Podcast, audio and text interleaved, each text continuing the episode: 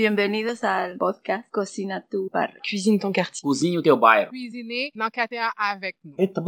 Cuisiner quartier. Cucina nel tuo quartiere.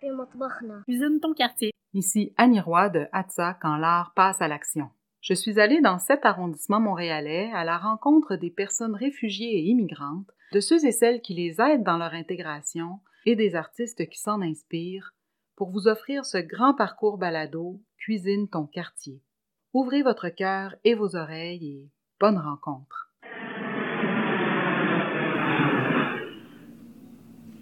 Quand je vais au parc, je vais au début marcher.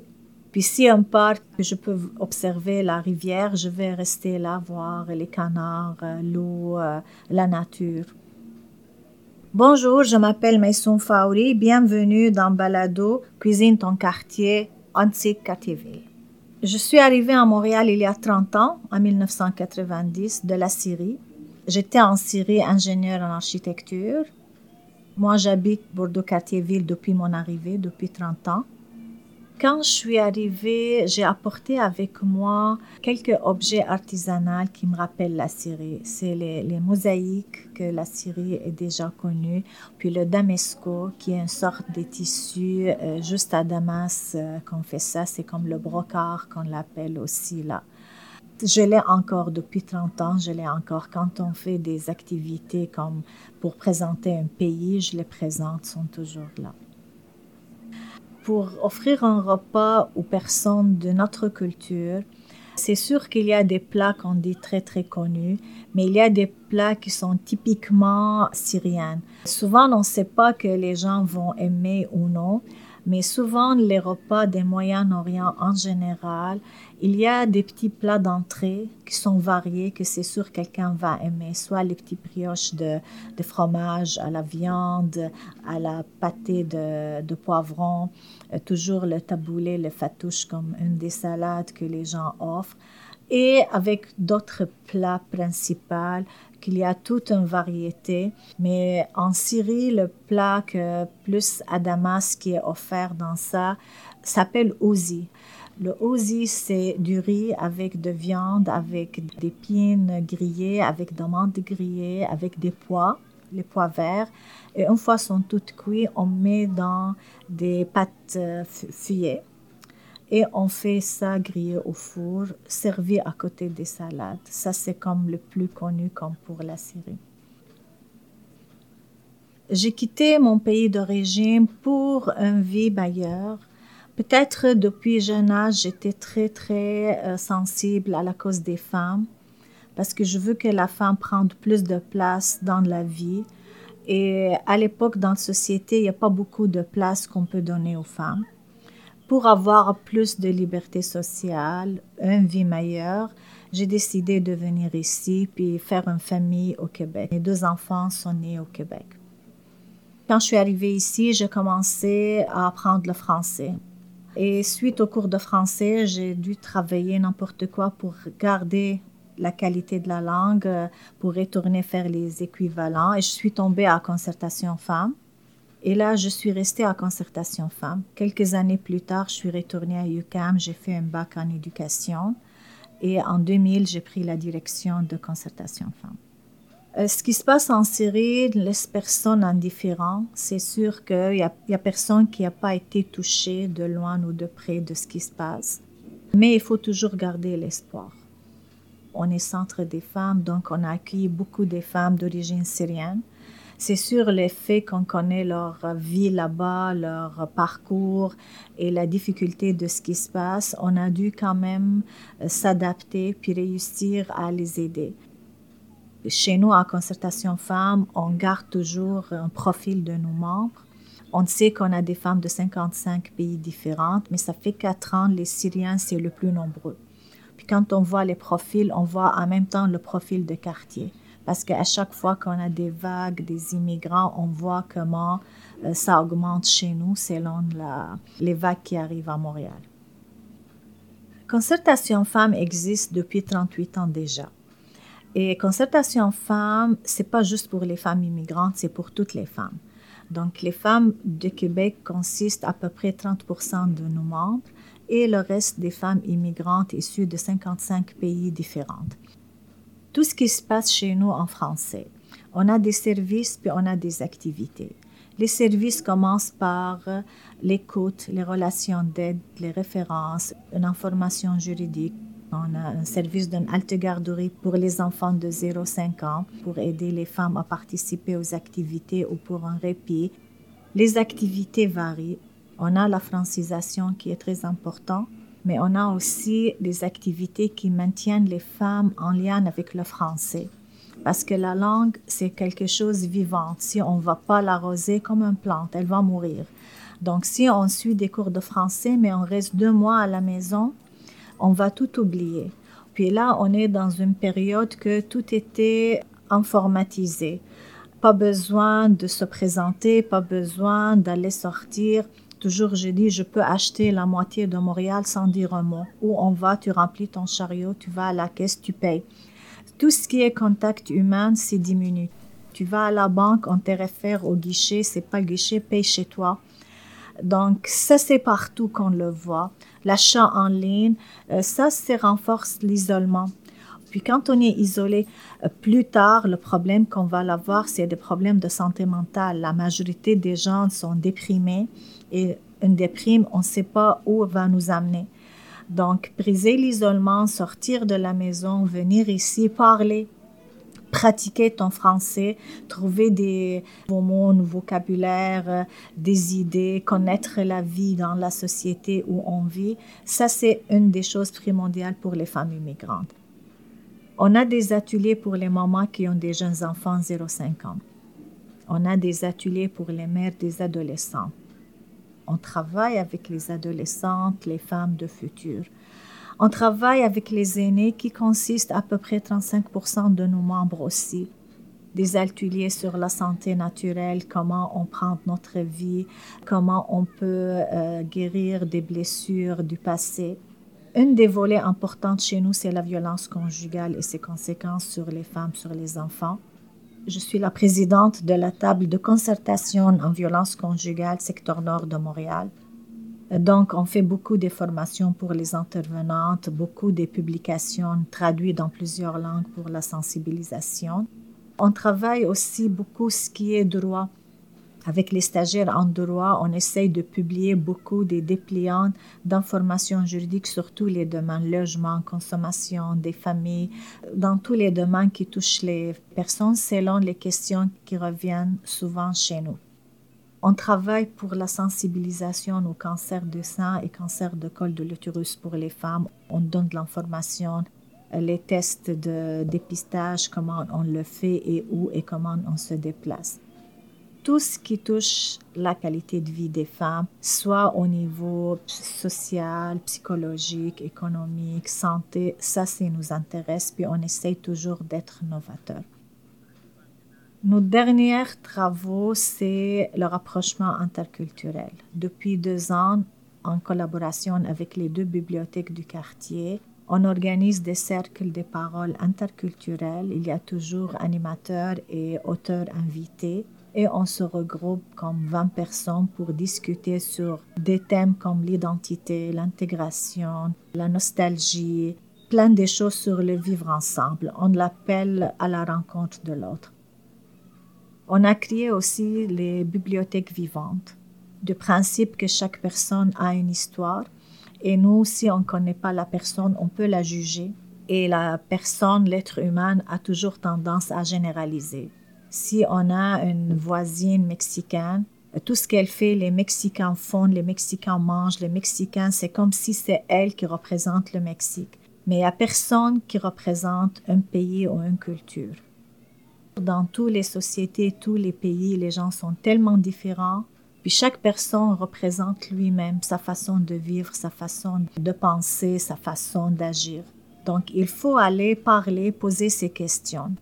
Puis la bibliothèque vivante, qui sont des livres vivants, que la personne vient parler pendant 15, 20 minutes ou 30 avec une personne, on peut poser toutes les questions qui brûlent notre langue ou qui toujours on veut savoir de l'autre pour sortir avec d'autres idées, pour corriger notre perception de l'autre, et tout dans le but de bien vivre ensemble. On est très présente, nous et l'équipe, dans les places publiques, dans les parcs. On aborde les femmes dans les parcs, dans les rues, et c'est beaucoup bouche à oreille. Puis à chaque fois qu'il faut faire quelque chose, c'est mieux de parler à la personne. Parce que souvent, donne un exemple, quand je vais entrer dans une classe de français puis dire on va faire une sortie aux pommes, on a réservé un bus pour 48 personnes, pour s'inscrire, c'est 10 dollars par personne. Là, les femmes peuvent dire allez au bout du monde à Rougemont pour acheter 5 livres de pommes. Chez IGA, c'est à 4 dollars, disons. Mais quand on va leur dire que on va se rappeler les sorties des écoles, on prend le bus, on va chanter tout au long là-bas, il y a maison hantée, il y a une petite ferme, il y a un boulanger, on peut manger ci, on peut faire ça. En 30 minutes, on peut remplir le bus.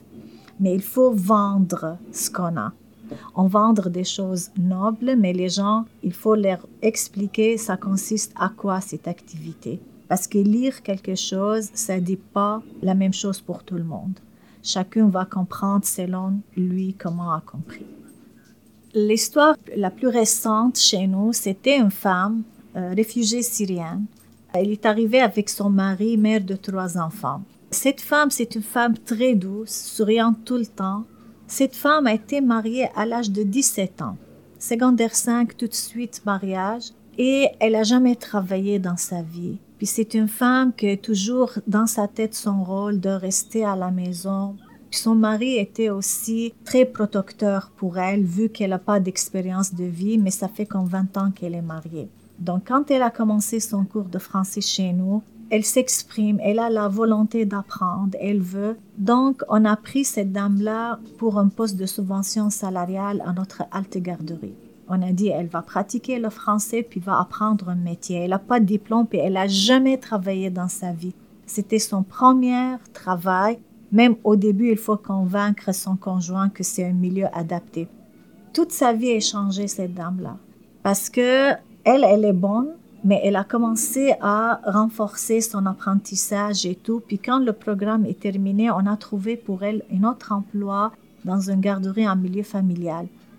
Pendant la pandémie, quand les services de garde étaient confirmés, nous, on a conseillé de faire des petites formations. Elle a fait en ligne. Elle a réussi à faire en ligne et réussi en français faire ces cours-là. Et il est inscrit maintenant pour une école de conduite pour avoir un permis. Euh, toute sa vie a été changée. Toujours, il dit, je reconnais à Concertation Femme tout l'impact. Ce qui est drôle aussi que son mari, il dit, avec Concertation Femmes, je te laisse faire tout ce que tu veux parce qu'on voit l'impact positif qu'il est sur sa vie à elle. Maintenant, le défi qu'on a, je pense, dans le quartier, c'est les médias sociaux.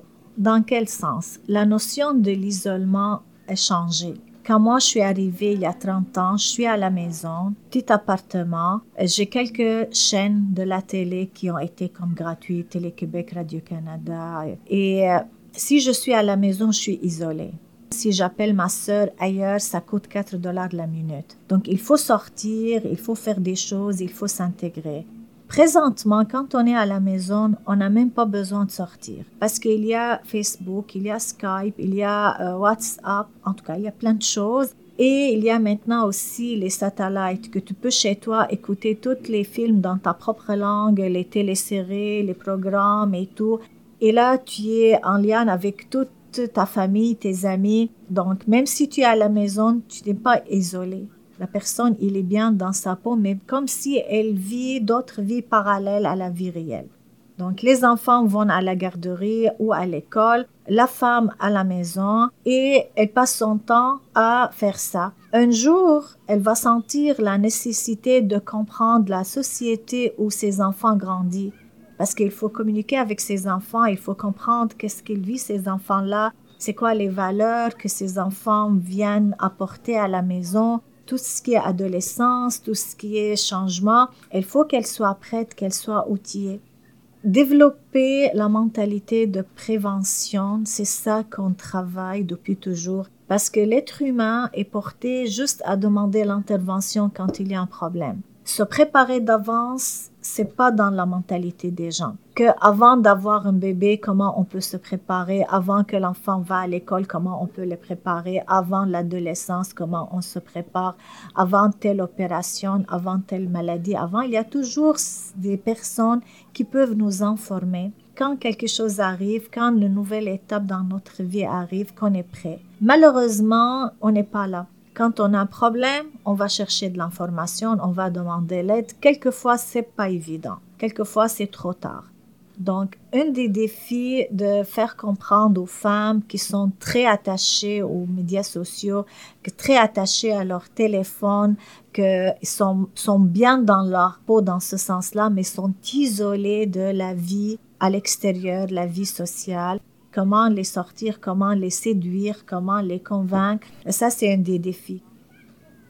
Beaucoup de changements depuis 30 ans à Bordeaux-Cartierville.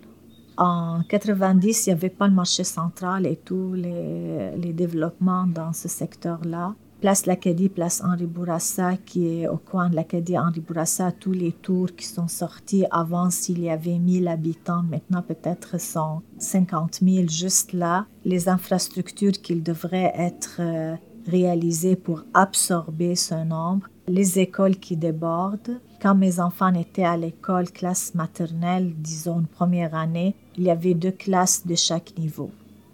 Maintenant, les classes maternelles dans les écoles, c'est 6, 7, 8. Donc, c'est beaucoup. Euh, ça, c'est tout un changement. C'est sûr qu'on voit maintenant plein des nouveaux arrivants euh, de plus en plus prendre place dans le quartier. Une des choses qu'on pose des questions, les écoles secondaires des quartiers qui sont uniquement les élèves immigrants, aucun Québécois francophone qui fréquente les écoles secondaires. Ça, c'est un problème grave parce que si on parle d'intégration, même les élèves, ils disent on n'a pas des amis québécois. Et plus tard, arrivé au cégep, déjà les amitiés s'est faites et ça, c'est des choses qu'il faut travailler, savoir comment. C'est sûr qu'il y a toujours les petits projets, des petites infrastructures qu'on est en train de faire, des rues qu'on veut l'agrandir euh, au niveau de circulation, mais c'est ça les changements majeurs. Merci à toutes les personnes qui m'écoutent. Comme moi, c'est juste les femmes surtout qui me concernent. Euh, j'ai un souhait que toutes les femmes trouvent sa place dans la société, que chaque femme s'assume et chaque femme qu'elle sait qu'il n'y a personne qui n'a pas des points forts et qu'il faut aller chercher ces points forts et les développer pour vraiment euh, trouver le bonheur dans tout ce qu'elle fait puis qu'elle vit. Merci encore de votre écoute. J'espère vous retrouver tout au long du parcours balado. Je vous dis à la prochaine.